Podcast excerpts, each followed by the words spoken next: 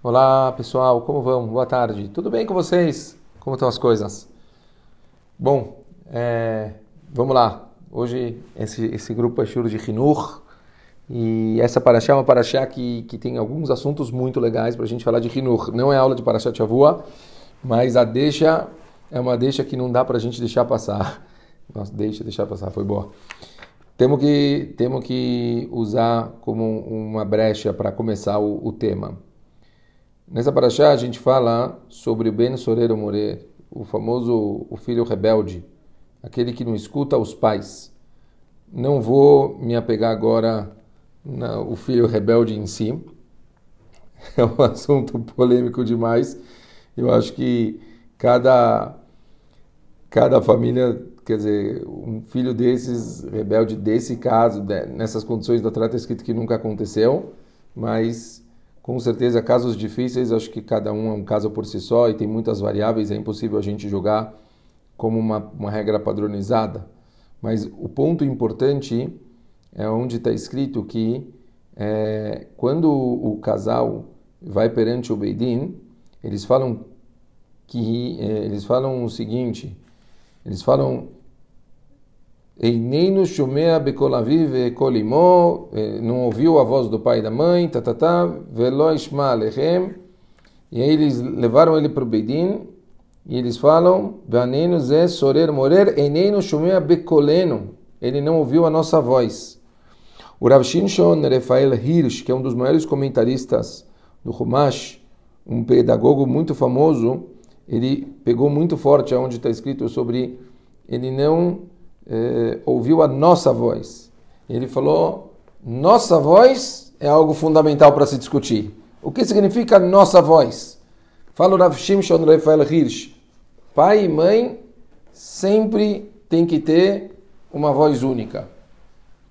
E o que, que ele está querendo dizer? Bom, primeiro o caso talvez mais crônico, famoso, básico. Imagina eu estou agora trabalhando, estou aqui na sinagoga trabalhando. Bom, chego em casa lá, sei lá, 8 da noite Aí eu abro a porta de casa, meus filhos já chegam para cima de mim. Ah, pá, pá, pá, pode tomar sorvete? Eu acabei de chegar, nem sei o que está acontecendo. Falo, pode. Todo mundo vai lá, pega lá, abre, pega um sorvete para tomar. A minha esposa chega lá na cozinha, olha, tá todo mundo tomando sorvete. E ela fala, peraí, quem que deixou vocês tomarem sorvete? Falaram, o Aba. Ela olha e fala, você deixou tomar sorvete? E aí as confusões, elas começam as crianças elas são muito, muito espertas. Provavelmente elas foram lá e perguntaram para ela primeiro. Aí quando ela falou não, obviamente eles esperam eu chegar e sabem que eu não, não sei que ela falou não. Eles vão para mim, pedem para mim e eles sabem que eu vou liberar. Obviamente crianças são muito malandras. E aqui vem o grande trick que a gente tem que prestar atenção. Pai e mãe têm que se acostumar. Existe uma diferença entre ter opiniões diferentes e, e ter um caminho coerente, um caminho de união de pensamentos, regras e como a casa ela deve caminhar.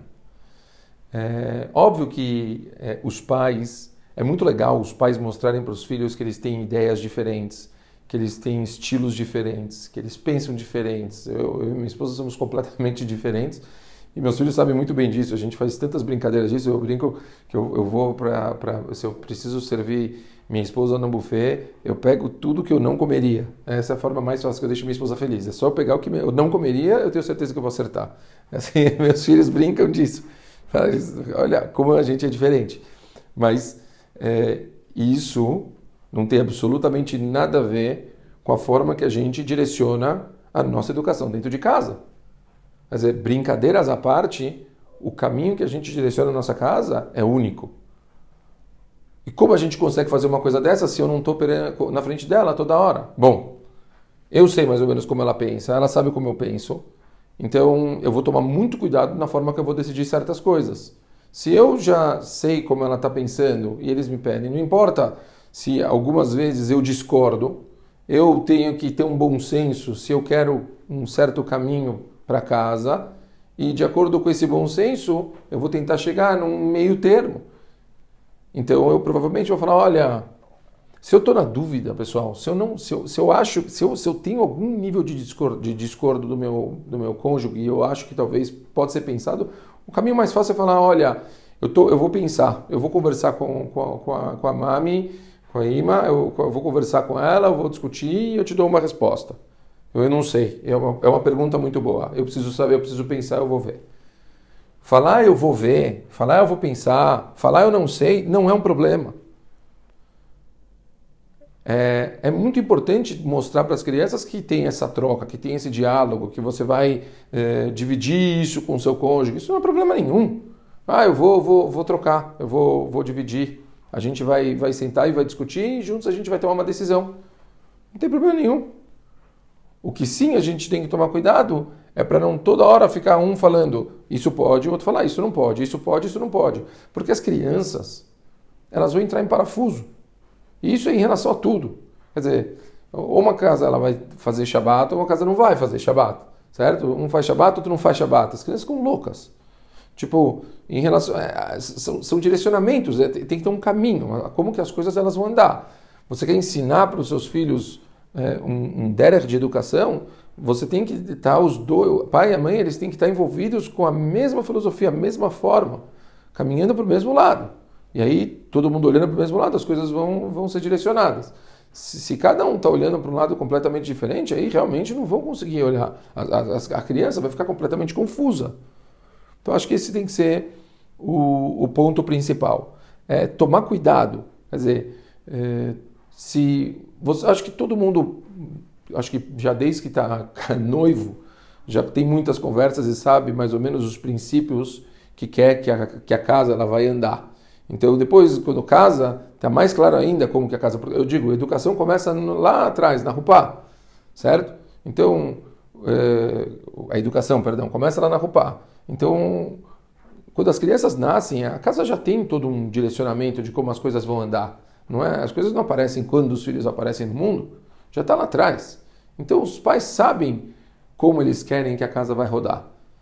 Então não precisa, quer dizer, mostrar eu mando aqui, não, eu mando aqui, não, eu discordo. Isso aqui não vai funcionar, isso só vai fazer a criança ficar confusa.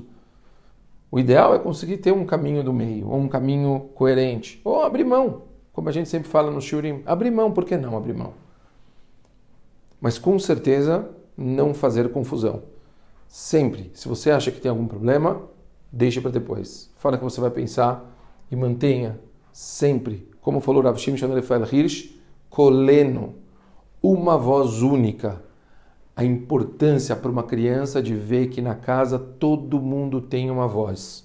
O direcionamento é único. Nós pensamos diferente, a gente pode ter estilos diferentes, mas a nossa educação é uma só. Isso chama-se direcionamento. E esse direcionamento é o que dá o que vão para as crianças crescerem de uma forma sadia certo? Então, vamos pensar nisso. Eu acho que realmente é uma coisa que talvez, se, se o casal ele sente que não está conseguindo ter esse equilíbrio, eu acho que isso aqui é um bom assunto para sentar algumas horas à noite, pegar um bom copo de café e sentar algumas horas à noite e discutir sobre isso. Depois que as crianças estão dormindo.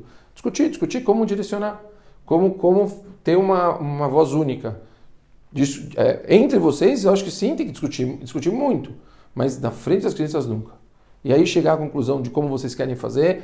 Se, se, se um acha que o outro é meio rígido demais ou não é rígido demais, se é mole demais, não... ok, discute isso, chega a conclusões, define um limite, fala como vocês querem as coisas. Eu não quero mais açúcar em casa, aí eu quero mais açúcar em casa, eu não quero isso, eu quero aquilo. Não, decide tudo antes. Fechou as coisas? A gente vai para esse caminho. Acabou. Quando as crianças vierem perguntar, não, eu conversei com a Ima, pode falar, conversei com a Ima, nossa decisão é não. Ah, a gente acha que o melhor é não. Pá, acabou. Assim as coisas funcionam. Assim, é, as crianças, é, quando elas forem testar vocês três, quatro vezes, elas verem que vocês têm uma voz única, elas vão parar de testar porque elas já sabem.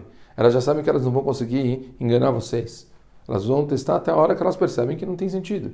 Então, é assim que funciona a dinâmica de ter uma voz única, como que falou Rav Shimshon Refer Hirsch. Espero que tenha inspirado vocês, espero que que a gente consiga botar isso na prática para ajudar nessa, nessa caminhada aí, para a gente ter uma casa com muita saúde, com muita alegria e com muito, muito direcionamento. Um beijo grande para todo mundo e boa semana.